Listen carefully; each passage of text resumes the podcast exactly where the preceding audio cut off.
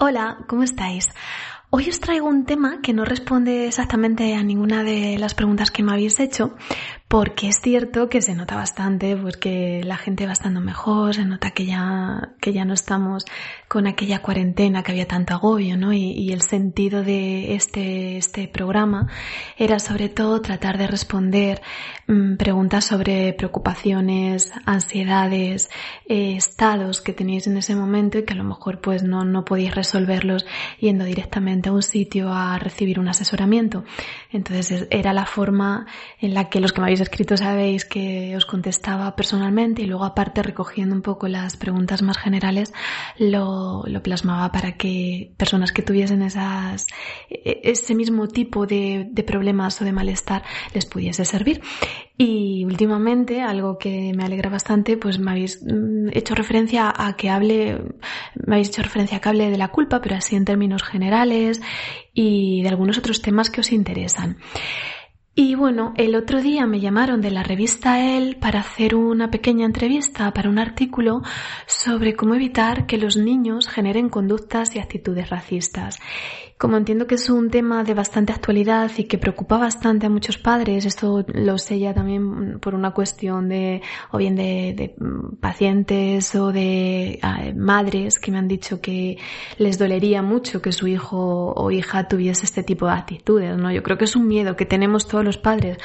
Eh, por ejemplo, en el tema del bullying nos, nos da miedo que a nuestro hijo le hagan bullying, pero yo creo que la mayoría somos más temerosos con que nuestro propio hijo o nuestra propia hija sean de los que hacen bullying. Y, en cierto sentido esto está relacionado, ¿no? yo creo que a la mayoría de, los padres, pues, que, que, su hijo al final termine generando ciertos comportamientos o actitudes racistas, pues nos causa bastante temor. Entonces, bueno, aprovechando un poco la entrevista que me hicieron y que sé que es un tema que preocupa, dejaré un poco para más adelante las otras cuestiones porque entiendo por la forma de preguntármelas que no eran temas urgentes, sino más casi una curiosidad intelectual, ¿no? De, de casi hablarlo, de hacerme comentarios sobre vuestra opinión, más que una necesidad de una respuesta inmediata. Así que bueno, pues me, sin enrollarme más, me dedico un poco a, a, eso, a centrarme en qué podemos hacer como padres para fomentar en nuestros niños actitudes tolerantes y evitar posibles conductas o pensamientos o comentarios racistas o discriminatorios. En primer lugar, ¿Hay que hablar de los niños sobre el racismo? Pues depende de la edad que tengan y dependen de si ya han estado expuestos a comentarios o actitudes racistas a través de medios de comunicación o incluso a través de los libros de historia, porque en cuanto que estudien historia pues habrá eh, muchos temas donde sí que podemos sacar de manera relacionada el tema del racismo. Si no, y sobre todo niños pequeños, yo no hablaría directamente de racismo, no lo sacaría en una conversación em, como forma de dar el sermón entre comillas, esto de sermón, pero no, no lo sacaría directamente para hablar de ello y explicarle por qué no es bueno ser racista. Creo que el objetivo es todo lo contrario, es decir, tener, eh, fomentar en los niños eh, ciertas actitudes de tolerancia y sobre todo ser un modelo de estas actitudes de tolerancia, que lo que resulta realmente extraño es que en el día de mañana se encuentren con actitudes racistas o se encuentren pues con pasajes de la historia donde es muy evidente el racismo y que llegado a ese punto a ellos mismos les extrañe o les genere la misma aversión que, que les puede generar eh, el hecho de que hubiese, eh, bueno, pues circos romanos donde iban los gladiadores allá a matarse eh, y que eso fuese un espectáculo, todo este tipo de cosas, ¿no? Que a base de no verlo en su entorno ni, ni tener ningún ejemplo cercano de ello, cuando lo vean, sea como, madre mía, qué barbaridades pasaban. Y, para esto, pues yo creo que lo ideal es simplemente ser un ejemplo. Y luego también hay otra cuestión, cuando los niños son muy pequeños, es que no podemos explicar un concepto abstracto donde se unen muchas cuestiones, no solamente es conducta, también son sentimientos. El racismo incluye una serie de sentimientos y para explicarlo a los niños pequeños tenemos que ejemplificarlo a la fuerza. Entonces tendríamos que coger ejemplos ajenos a ellos y mm, personalmente considero que es muchísimo más constructivo poner el foco en lo positivo en vez de poner el foco en ejemplos que ni siquiera han vivido y tenerlos que sacar a la luz para poder ilustrar un concepto como es el del racismo. Que ya van siendo mayores y ya van teniendo una edad en la que lo han vivido o están atentos a los medios de comunicación o, los libros de historia, pues sí que me parece adecuado relacionándolo siempre con todo aquello que, les resulte familiar, familiar aunque sea por supuesto pues eso en un libro, a partir de ahí sí que podemos hablar del tema. Cuando hablamos del tema, la mejor manera de hacerlo, más que exponiendo ya nosotros mismos nuestros juicios y nuestro, nuestra moral, que obviamente es la predominante, ¿no? Y de, exponerle que son conductas a evitar, yo os recomiendo que empecéis preguntándoles y que a través de esas preguntas veamos cómo lo reflexionan ellos y que reflexionen y profundicen en, el tema. Y, seguramente, eh, de hecho, seguro que los que sois padres sabéis que en el momento que le preguntéis a vuestro hijo qué, qué os parece, cómo lo ve él, qué sentiría él si él o ella si hubiesen nacido en, en pues esa cultura que fue oprimida, cómo reaccionarían, mm, cómo le parece que podía haber cambiado la historia. Si le hacemos todo este tipo de preguntas en las que él vaya reflexionando, mm, sus explicaciones van a ser exactamente las mismas que nosotros le daríamos. A veces incluso eh, pueden aportarnos nuevas cosas y además esa reflexión interna ayuda mucho más a interiorizar todo, ¿no? A, a que, bueno, pues estén generando un sentido ético mucho más interno, más que si nosotros se lo imponemos desde fuera. Eh, y cuando los niños somos pequeñitos, igual que con los mayores, claro, pero con los más pequeñitos, puesto que no vamos a sacar estos temas porque no están conectados con lo que leen ni, ni con lo que escuchan, pues lo ideal es dar ejemplo. ¿Cómo damos ejemplo como padres? Pues lo obvio y seguro lo que todos estáis pensando es, por supuesto, no hacer nunca comentarios racistas, ni xenófobos, ni chistes, ni bromas, por muy, bueno, pues por mucho que pensemos que el humor solo es humor, por supuesto, yo no voy a entrar aquí en ese tema y en ese debate, que si queréis lo, hablemos, lo hablamos en otro momento, y, desde luego tampoco voy a, a, defender la censura, pero sí que es importante que no hagamos esos comentarios delante de nuestros niños, sobre todo si son niños pequeños o, bueno, o preadolescentes, porque el humor tiene un montón de connotaciones que un niño no ve y, o, que, o que ve pero no lo va a percibir como un adulto. Y con este tipo de bromas o ese tipo de chistes simplemente estamos dando a entender que esa diferencia es motivo de risa o es motivo de burla y no va a captar a lo mejor pues otros matices que a lo mejor tienen que ver con la transgresión, con la sorpresa, con, eh, con juegos de palabras, no sé, hay chistes para de todo tipo, ¿no? Pero sí que recomiendo que si hacen gracia este tipo de bromas, pues no se hagan cuando están los niños delante, sobre todo porque vamos a transmitir esa idea, ¿no? De que la diferencia puede ser motivo de ridículo y hasta que no tengan suficiente madurez como para también poder hablar del tema, eh, no me parece buen ejemplo. Y por supuesto, vale, estamos hablando del humor, pero por supuesto jamás hacer comentarios que realmente sí que sean despectivos o hirientes sobre otras culturas, otras nacionalidades, eh, ni, ni nada que tenga que ver pues con diferencias étnicas. Esto es muy obvio, igual que la parte positiva, ¿no? De que mm, nos mostremos de la misma manera con las personas independientemente de cómo sea su aspecto físico, cuál sea su procedencia, su origen, si ellos nos ven a nosotros hablar a todo el mundo con respeto, con educación, con cordialidad, pues no van a ver absolutamente ninguna diferencia.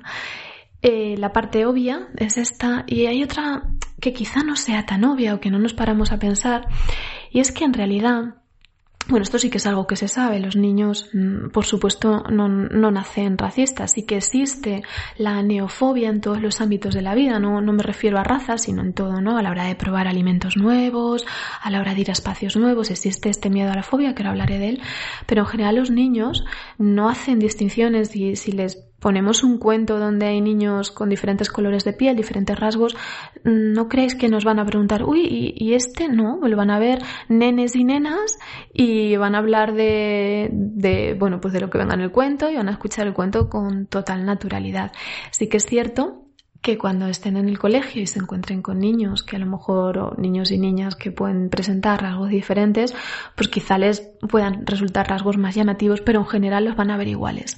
Sin embargo, si nos paramos a pensar, sí que establecen grupos y sí que establecen rivalidades que tienen que ver muchas veces más con gustos, con equipo de fútbol, con los juegos a los que se dedican, eh, con todo esto.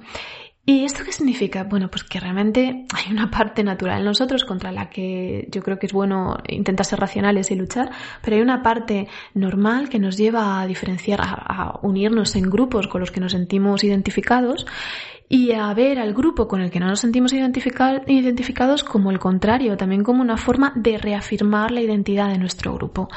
Eh, esto que es bastante natural, tanto desde un punto de vista biológico como cultural, conlleva una serie de problemas. Otros no, porque también nos, nos ayuda a tener más unión con el grupo, más sentirnos más cohesionados, sentirnos más solidarios. Tiene una parte positiva, pero en lo que respecta a que el otro sea el enemigo, pues aquí empiezan los problemas.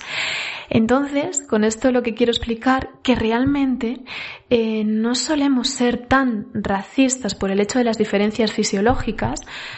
sino más por una cuestión de identidad. Y a veces despreciamos más eh, las costumbres y las creencias y las diferencias en gustos o en cultura casi más que las diferencias fisiológicas. Entonces, y bueno, eh, esto pasa sobre todo en los niños. Claro, muchas veces esas diferencias fisiológicas van asociadas también a las, a las culturales y lo metemos todo dentro de racismo, pero pensad que mucho de ahí, mucho de eh, casi xenofobia, etnocentrismo, es decir, es una cuestión de, de no valorar las costumbres y creencias del otro, no solamente sus rasgos. Y esto nos lleva a pensar que mm, en nuestras conversaciones con los niños o nuestros comentarios, en, en, ese modelo que queremos ser, tenemos que evitar también hacer referencias despectivas o que ridiculicen otras creencias y otras formas de pensar, incluso otras adherencias a otros equipos de fútbol o de cualquier otro deporte. Esto es fundamental, porque aunque no pensemos mucho en ello, porque creo que, que bueno, pues damos por hecho que eh, no pasa nada por hacer una crítica a la religión o no, para, no pasa nada, y por supuesto no pasa nada, pero bueno, estoy hablando siempre en el contexto de que los niños lo escuchen y que esta crítica sea constructiva, pero si esta crítica es destructiva, hiriente, eh, ridiculiza, menosprecia, pues mm, aquí sí que tenemos que tener muchísimo cuidado si nuestro objetivo es que nuestro hijo o hija sea tolerante, porque le estaremos enseñando que la diferencia, lo que no nos identifica y aquello que es distinto a nosotros, es motivo de desprecio, de rechazo, de distanciamiento, de alejarlo de nosotros, que nos sirve, ¿no? Como, como ese otro excluyente para reafirmar nuestra identidad. Y esto es peligroso por lo que os decía. Eh, tened en cuenta que el racismo viene sobre todo de mm, considerar que la otra persona tiene unas costumbres, una forma de pensar, de sentir, de creer, diferente a la nuestra. No solamente, que por supuesto también, pero no solamente por los rasgos físicos, sino por todo lo demás. Entonces, en el momento que utilizamos la diferencia para atacar, burlarnos, reírnos, insultar, mm, en todo, en lo que respecta a las religiones, a mm, deportes, a política, esto va a enseñar a los niños esa división y ese fomento de nosotros contra ellos que tenemos que tratar de evitar a toda costa y que a mí me da un poco de miedo porque lo veo muy presente en nuestra sociedad actual. Los niños tienen que ver que tenemos ideas propias y que esas ideas no las compartimos con otros grupos, por supuesto, y no tenemos por qué compartirlas. Pero eso no significa que nos lleve a insultar, a despreciar, a criticar, a generar esa ira y esa rabia como muchas veces se genera. Que mm, hay aspectos negativos en las religiones, por supuesto, en todas, pero no nos centremos en eso, no lo usemos para, para criticar a quien cree o a quien tiene esa fe en esa religión.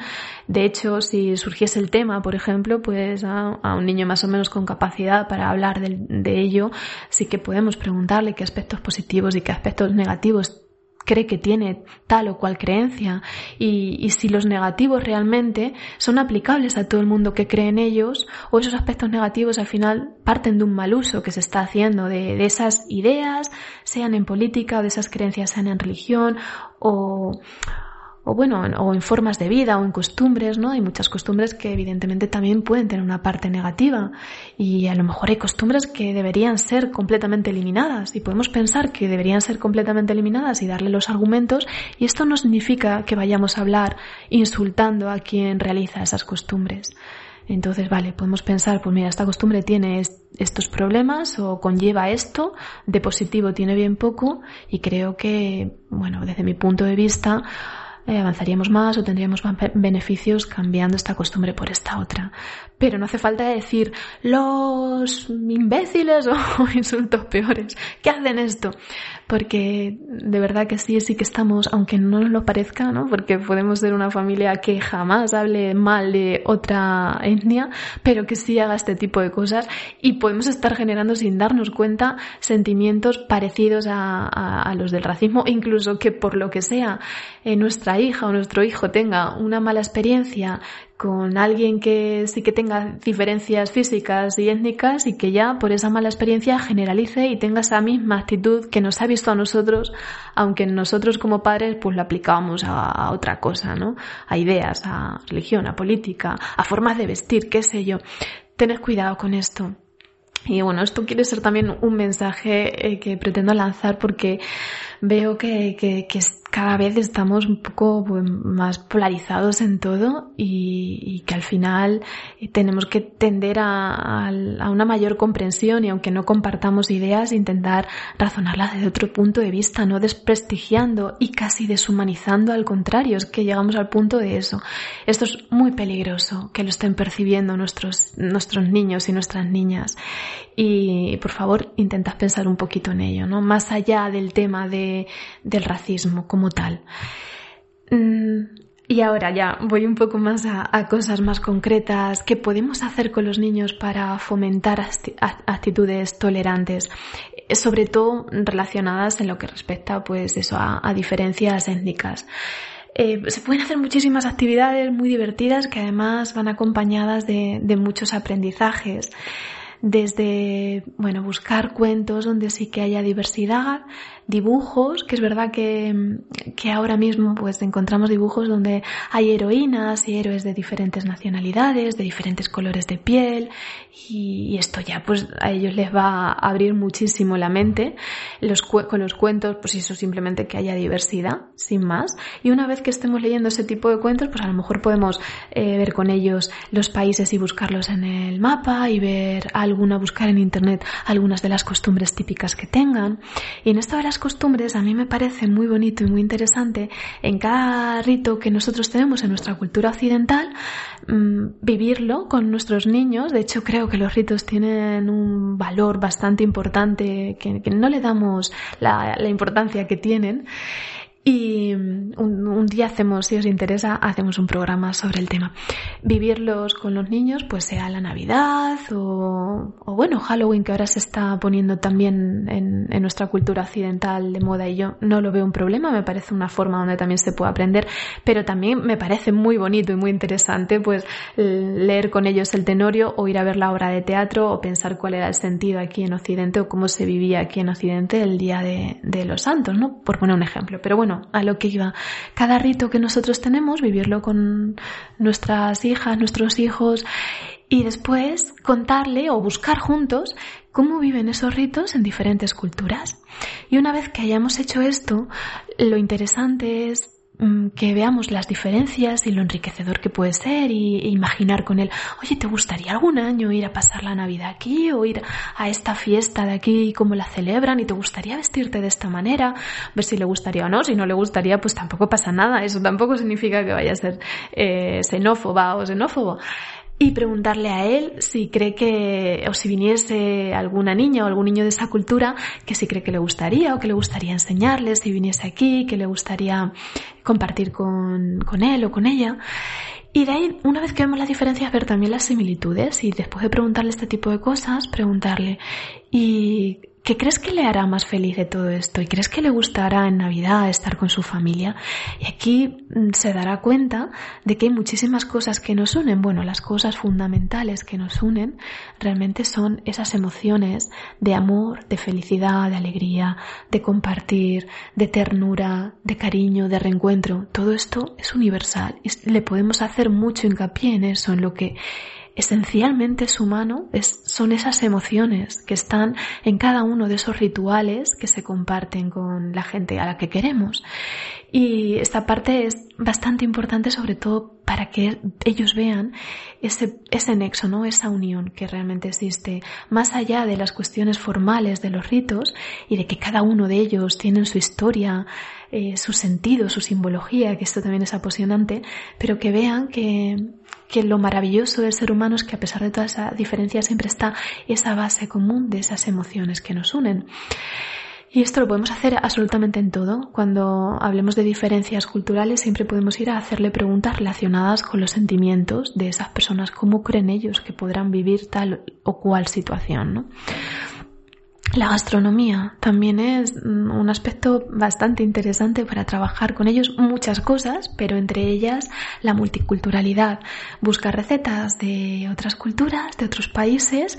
Es más, yo incluso os diría que para hacer un trabajo de verdad de las diferencias y de la, eh, de la, lo que nos une y lo que nos diferencia, o sea, es decir, ver eh, qué platos de comida hay diferentes o qué costumbres hay diferentes, esto podemos empezar incluso haciéndolo con las diferencias dentro de nuestro país, que sientan que hay muchísimas cosas que nos unen, a pesar de que haya costumbres diferentes que son precisamente las enriquecedoras, ¿no? Poder viajar a Andalucía y probar el salmorejo de allí de Córdoba, con las peculiaridades que lo hagan, eh, hablar con las niñas y niños de allí y deleitarnos con ese acento tan, tan eh, diferente, tan gracioso, tan alegre, ¿no? Bueno, es que a mí, como me encanta Andalucía, se me, se me ilumina ya la cara, no me la veis, pero se me ilumina solamente de recordar el acento. Bueno, me encantan todos los acentos, ¿no? El gallego tan dulce, el del norte en general tiene esa dulzura.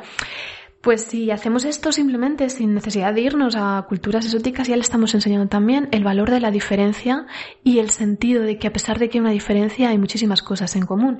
Y lo podemos hacer alejándonos mucho, todo lo que queramos, ¿no? Y hacer también comida exótica, buscar recetas desde Tailandia a platos típicos africanos, eh, incluso recetas de cocina que se hiciesen hace años y Mm, ponerlas en práctica en la cocina con ellos y de ahí pues buscar tanto a las personas cuáles son los rasgos de la gente que come esto bueno empezando por el país no buscar en el en internet o en el mapa el país ver las ciudades, ver los paisajes, ver a la gente y un poco el mismo tipo de reflexiones de los que os hablaba cuando hacemos referencia a las costumbres, pues igual con la comida. Oye, si trajésemos a, comer, invitásemos a comer a casa a una niña de esta cultura, ¿tú qué crees que sabores, qué sabores crees que le resultarían más llamativos de lo que nosotros le, pudiésemos ofrecer? ¿Y a ti qué es lo que más te ha gustado de esta comida y cómo huele? ¿Qué, eh, qué sabores diferentes tiene? ¿Qué le ofrecerías a ella? Y después de eso, pues preguntarle cosas que seguramente le unirían, ¿no? Oye, ¿crees que le gustará jugar? Pues claro, ¿cómo no le va a gustar jugar, no? También según la edad que tengan, estamos hablando de, de niños pequeños sobre todo. Y hacerle preguntas donde sientan la parte común y lo que les une. Esto es bastante interesante, ¿no? De hecho, el, tema este de hacer preguntas sobre qué creen que sienten los personajes, tanto de películas como de cuentos, también es interesante, ayuda mucho a fomentar la empatía y hacer ese tipo de reflexiones. ¿Qué más actividades podemos hacer con ellos?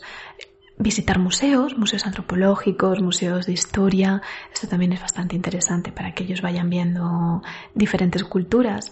Y por supuesto, viajar a otras culturas, viajar a, otra, a otros países. Mm, como os digo, no hace falta que sea el exotismo, ¿no? Empezar por simplemente viajar y descubrir acentos diferentes dentro de nuestro país ya es muy enriquecedor. Eh, ver costumbres diferentes dentro de nuestro país también es enriquecedor.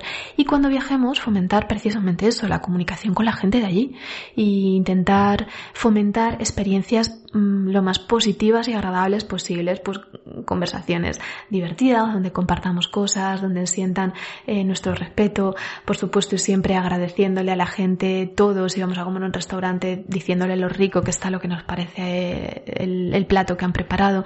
Si ellos ven en nosotros esta actitud de apertura cada vez que viajamos, de, intentar mm, absorber al máximo lo que las personas nos pueden dar, ellos van a ir aprendiendo también esto y van a disfrutar de ello. Si viajamos a otros países y a culturas extrañas, bueno, extrañas, a culturas eh, exóticas, sí, extrañas sobre todo para ellos o para nosotros porque no es a lo que estamos acostumbrados. Es importante que no nos vean a nosotros con recelo ni con miedo. Es decir, que esa diferencia cultural no nos provoque tensión ni incomodidad porque a lo mejor no tenemos absolutamente nada de xenófobos ni de racistas, pero sí que hay algo de, de ese exotismo pues que a lo mejor nos preocupa, es de podernos poner malos, con el agua, a la comida que a lo mejor no nos guste. Esta actitud un poco reticente la van a percibir. Entonces yo os animo que si queréis hacer un viaje de este tipo con vuestros hijos, pero creéis que os puede dar miedo algo, que vayáis después de o bien haberlo experimentado vosotros o bien de haberos concienciado mucho, mm, que lo vais a hacer de la forma más segura posible y que no vais a transmitir ese miedo a vuestros hijos. Ese miedo, como digo, pues ante a lo mejor la comida o determinadas situaciones que a lo mejor no os vayan a hacer sentir cómodos y si pensáis que podéis estar incómodos, pues a lo mejor no es el momento, ¿no? Eh, si no, si sois unos aventureros y sabéis que vais a estar cómodos en cualquier situación nueva, adelante, con los niños a, viajar y a que conozcan el máximo posible de, culturas, de países, de gastronomía, todo en el sitio. Eh, y aquí, claro, mm, por supuesto, es obvio, si nos vamos a otra cultura, meternos en un restaurante, o sea, en un hotel de todo incluido, sin salir de allí y sin relacionarnos con la gente local, no va a servir absolutamente de nada. Viaje en avión y, bueno, sí, la experiencia del hotel y decir que ha estado en ese país o ver esa playa, pero no va a servir de nada en el objetivo del que estamos hablando. Lo ideal es ir a, conocer pues los mercados locales, las tiendas locales, intentar hablar al máximo con la gente de allí. Pues simplemente a la hora de ir a comprar se puede hablar de muchas cosas. Compramos un producto local, le preguntamos cómo lo preparan ellos, qué nos recomiendan hacer con él, siempre que el idioma lo, lo permita. Y, y, esto, mm, por supuesto, también va a abrir muchísimo la mente de nuestros niños y niñas y va a ser muy enriquecedor. Los idiomas es otra forma que también tenemos de fomentar todo esto. Cuando estén aprendiendo idiomas nuevos, pues hablar de ellos, de lo que le posibilita, de con quién lo va a poder hablar y buscar todos aquellos rincones del mundo que no son tan conocidos donde se hablan esos idiomas, buscarlos en internet, ver los paisajes, ver la gente, ver las costumbres y despertar un poquito esa curiosidad por en algún momento conocer a alguien de allí o ir a descubrir en el sitio ese país o eh, esa cultura. Eh, la curiosidad, fomentar la curiosidad en un aspecto positivo es fundamental también para evitar cualquier tipo de xenofobia, porque como sabemos, tampoco me quiero extender mucho, pero es que me parece tan interesante el tema, como sabemos, eh, todos los seres humanos tenemos la tendencia, como ya he dicho antes, a la neofobia, es decir, nacemos entre comillas, programados por una cuestión simplemente filogenética de que ha servido a nuestra evolución para mm, tener un poquito de reticencia ante lo nuevo. Sobre todo esto es muy notable en lo que respecta a la alimentación. Todos aquellos sabores desconocidos y todo aquello que tenga un aspecto mm, que no hemos probado nunca o un olor mm, que resulte, voy a decir desagradable, que no sería la palabra desagradable, quizá no resulte desagradable por la falta de costumbre, tendemos a no probarlo. Esta neofobia pues ha servido para protegernos de quizá no probar cosas que nos pudiesen sentar mal en el plano gastronómico. Y más allá, pues en el plano de paisajes, ciertos paisajes a los que no estábamos acostumbrados, que no podíamos dominar la, el suelo, la tierra, los animales, la fauna de allí, pues también mm, generaban un poquito de miedo, de recelo, de ir con cuidado, de estar más alerta. Y es obvio, ¿no? Si cambias de zona y te vas a sentar en un lugar donde no conoces los insectos, los animales, eh, es normal que estés más alerta y que esto te provoque cierta tensión y cierto miedo.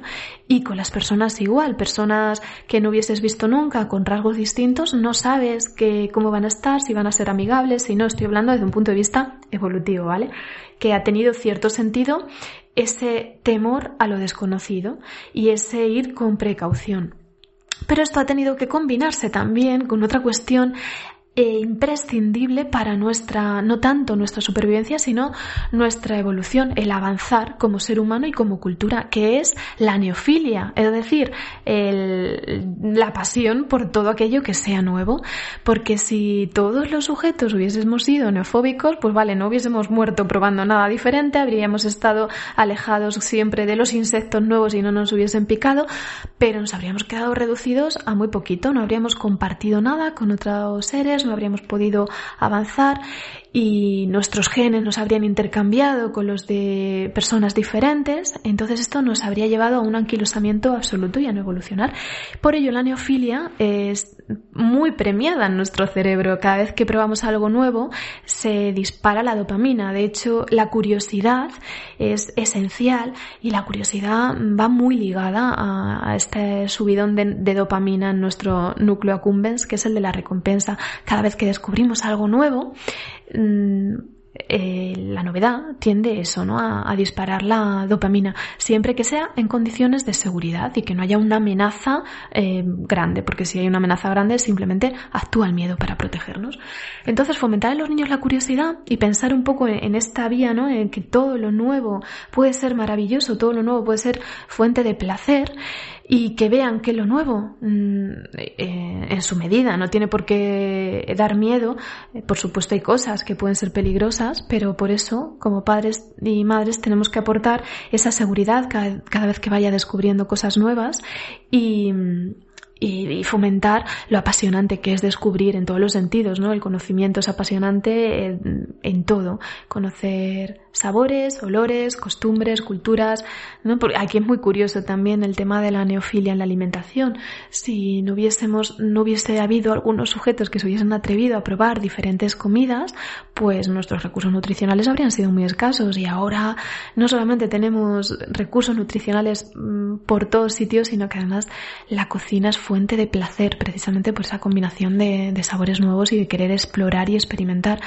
Pues eso con todo, absolutamente con todo, conocer a personas nuevas mm, tiene que generar eso, ese intercambio, ese placer de conocer, ese descubrir, ese eh, aprendizaje y enriquecimiento. Esto se lo tenemos que transmitir a los niños de esa manera, fomentando su curiosidad a través también de preguntas. ¿Te gustaría ir aquí? ¿Y qué te imaginas? ¿Y qué podrías hacer aquí? ¿Qué crees que habría?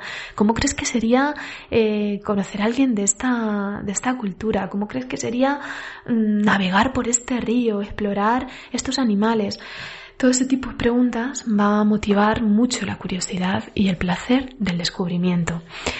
Y bueno, pues estas son las ideas, eh, sobre todo más, más generales que podemos hacer. Es un tema en el que podemos profundizar muchísimo porque además está enlazado con otra cuestión muy interesante que es el desarrollo de la moral en los niños y también eh, cómo somos y por qué somos grupales y cómo poder aprovechar estos beneficios de, de, de unirnos a nuestro grupo y a nuestra identidad pero sin llevar pues este efecto secundario, ¿no? De ver al otro como enemigo, sería sacar lo positivo de esa tendencia natural humana y luchar contra esa tendencia natural humana que sí que es verdad que la tenemos a ver al otro siempre como el contrario, al que es diferente como el contrario. Y por favor, por favor intentad hacer eh, un poco ese ejercicio de, de, tolerancia en todos los ámbitos, no solamente en la raza, que parece muy obvio el no, no soy racista, pero luego a lo mejor hacemos esos comentarios que ridiculizan pues eh, las creencias o costumbres o, o ideologías, ideologías políticas. Entonces aquí sí que os animo a que intentéis mm, si queréis niños y niñas tolerantes y si queréis una sociedad un poco más tolerante, que empecemos a hacerlo con todo, con todo lo que sea diferente a nosotros, intentando debatir y, por supuesto tener opiniones diferentes y que esto no lleve al insulto, a la exclusión, a la burla. Y bueno, si os ha gustado, si tenéis más preguntas que os interesen, pues me, me comentáis y me escribís. Un abrazo muy fuerte y un besazo a todos.